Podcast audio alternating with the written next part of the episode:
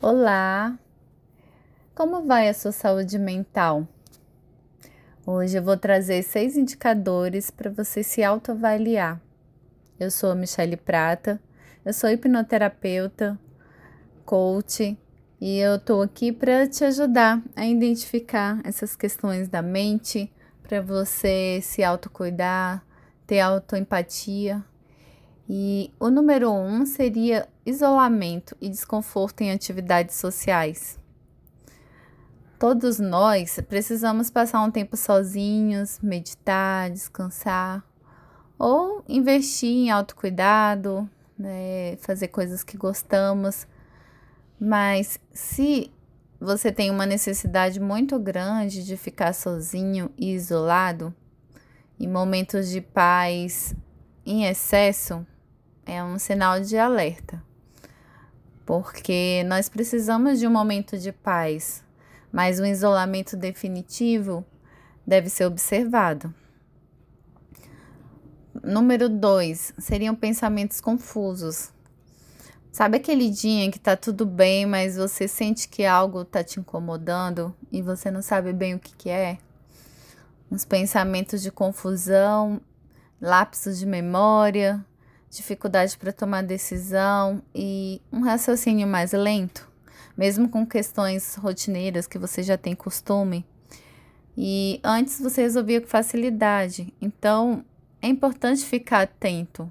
Meus pensamentos estão muito confusos, eu estou com dificuldade de fazer coisas simples, coisas rotineiras e observar também a frequência em que isso acontece pode ser um sintoma.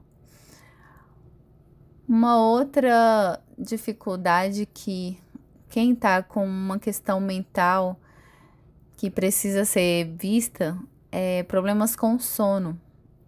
A maioria das pessoas que tem algum transtorno da mente apresenta também algum distúrbio do sono. Pode ser insônia, dificuldade para dormir, sono excessivo ou uma má qualidade no sono, simplesmente. Isso ocorre porque os mesmos neurotransmissores que previnem esses problemas também são os que garantem o sono de qualidade.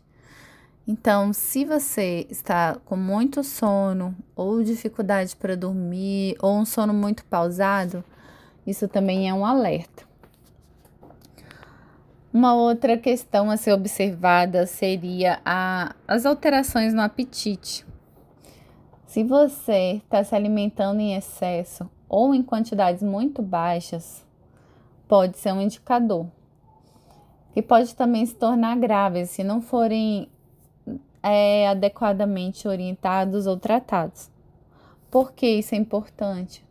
Porque ao longo do tempo pode, pode ser que cause mais transtornos, tanto alimentares quanto emocionais.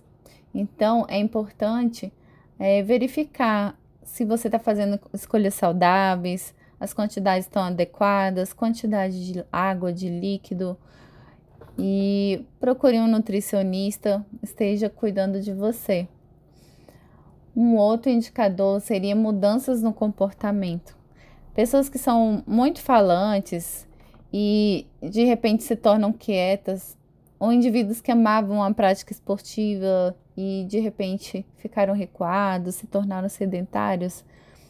É importante perceber se essas mudanças são saudáveis, se são escolhas suas e se esses comportamentos eles estão alinhados a alguma, algum acontecimento da sua vida, algum fato que te deixou um pouco mais retraído, ou muita agressividade, ou se você era mais tranquilo, se tornou mais falante, extremamente falante e impossível ao falar, também pode ser um indicador.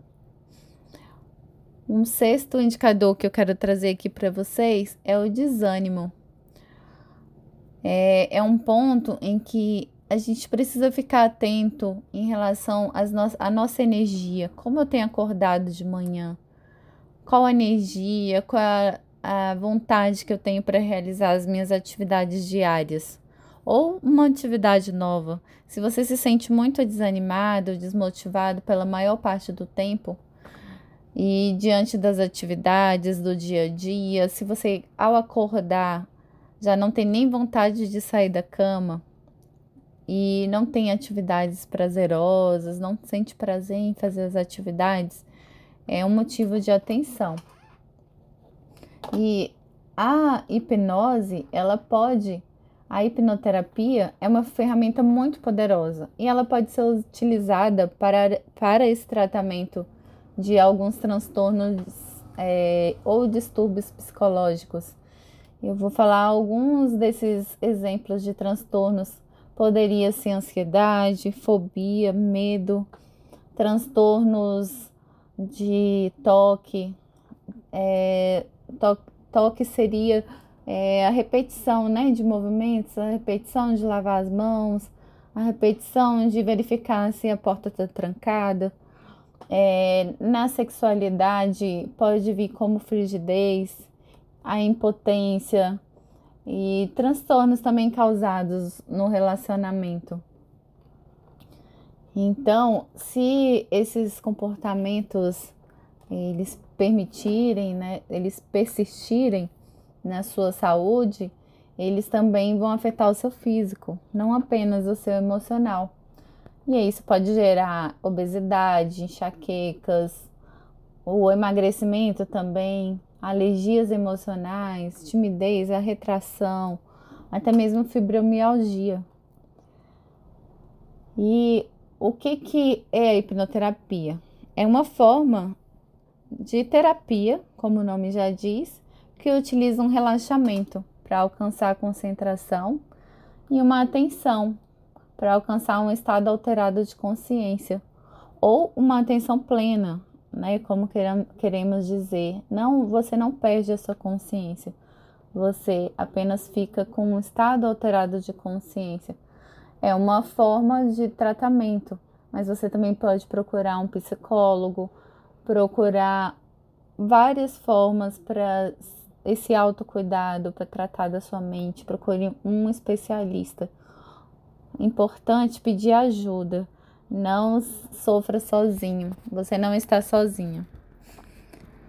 É isso que eu gostaria de trazer para contribuição para você ter uma mente mais saudável, para ter uma vida mais alegre, mais positiva, mais produtiva e sempre com um propósito, propósito, uma vontade de vencer, uma vontade de realizar, de ser feliz. O mais importante é ser feliz. Obrigada pela atenção e saiba que você não está sozinho se você está passando por isso. Peça ajuda.